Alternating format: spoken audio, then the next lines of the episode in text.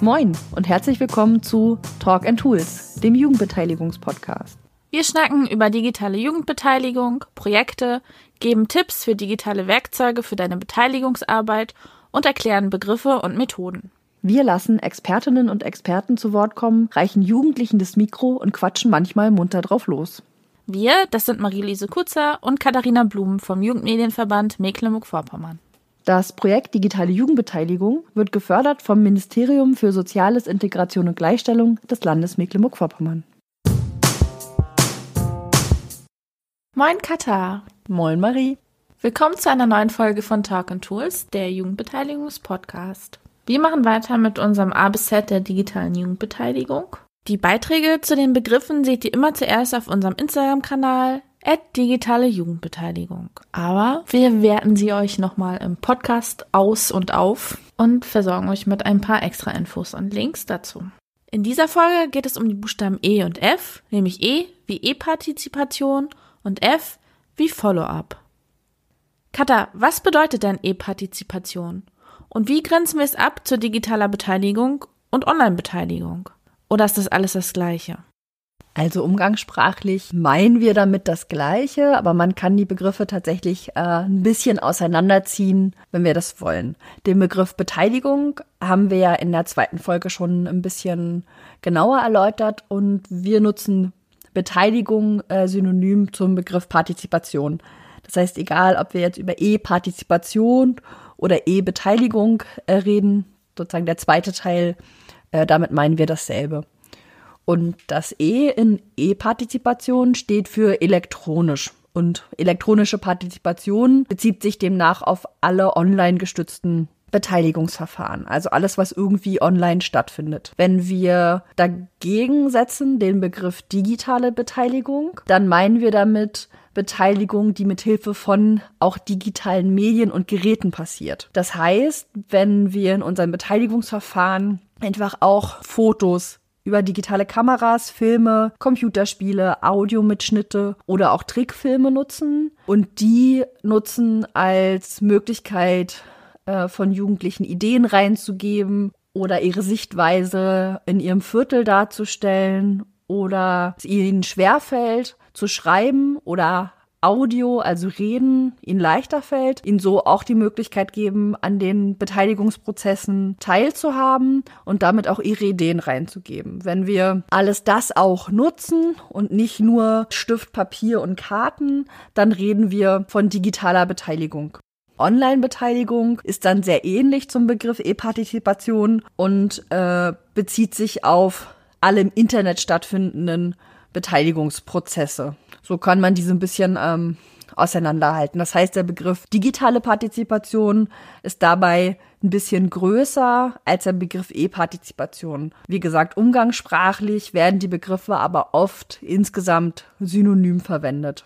Und im Prinzip wollen wir damit sagen, wir wollen genau die Mittel der modernen Kommunikations- und Informationstechnologie nutzen, um für Kinder und Jugendliche politische Entscheidungsprozesse oder andere Entscheidungen zugänglicher zu machen. Sachen, die im Internet stattfinden, also online, sind dabei ganz oft nur ein Teil der Beteiligung. Unsere Erfahrung ist ja auch, dass das am besten funktioniert, wenn es auch eine Mischung aus Online- und Offline-Aktivitäten gibt. Es zeigt sich auch, dass wenn eine Gruppe sich schon ein bisschen kennt, es dann oft einfacher ist, online weiter miteinander zusammenzuarbeiten, dort dann Abstimmungen zu machen.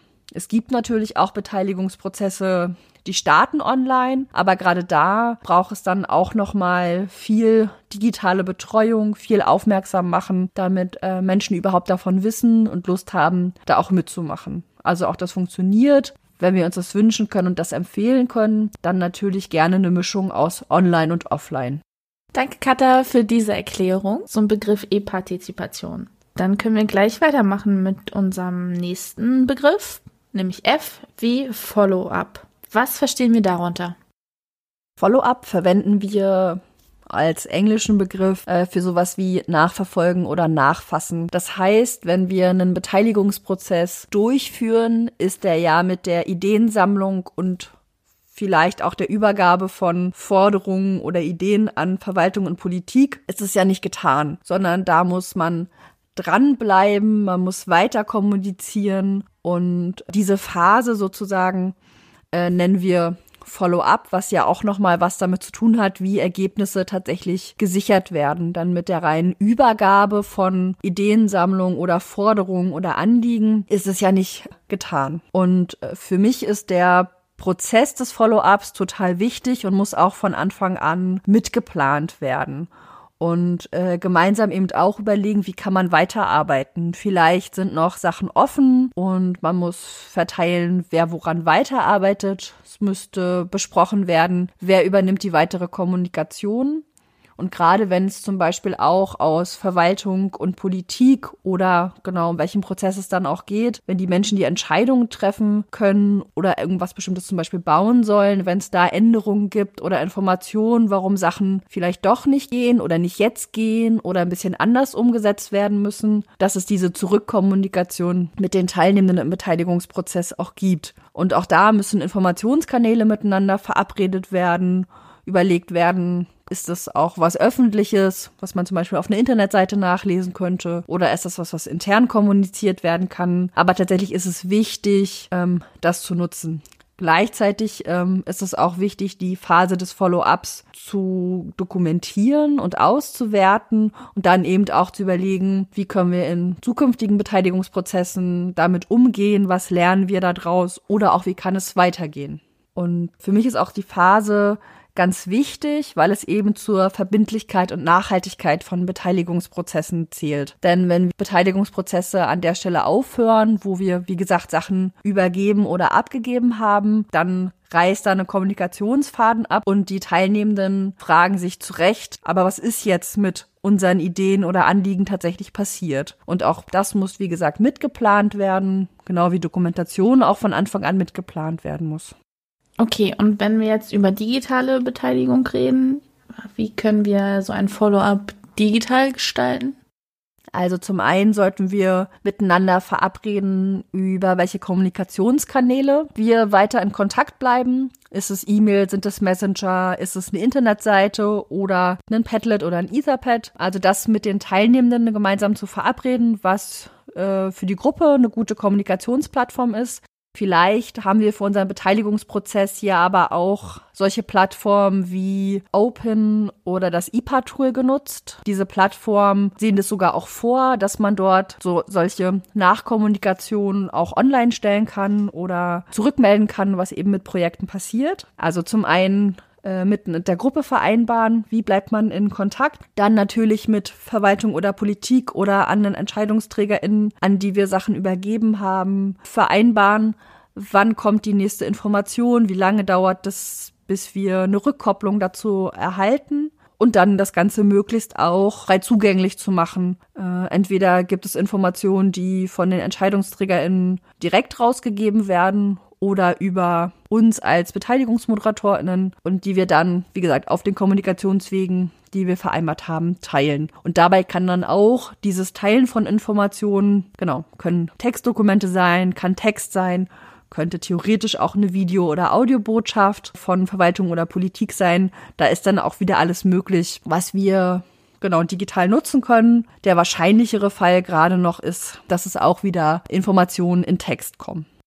Wenn ihr da draußen, liebe Zuhörerinnen, tolle Erfolgsrezepte habt für praktische Follow-ups oder wenn ihr schlechte Erfahrungen gemacht habt und wisst, welches dann die Stolperstellen sein könnten bei Follow-ups von Beteiligungsprojekten, dann lasst uns uns gerne wissen und schreibt uns eine E-Mail an podcast.jmmv.de. Wir sind gespannt von euch zu hören.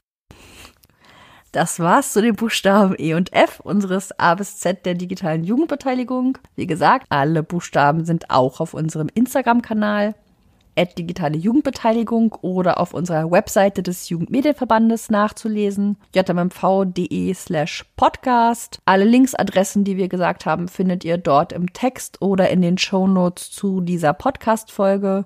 Wenn die Folge euch gefallen hat, freuen wir uns, wenn ihr den Podcast abonniert, mit anderen teilt und uns natürlich auch eine positive Bewertung hinterlasst. Dankeschön fürs Zuhören und bis zum nächsten Mal. Ciao.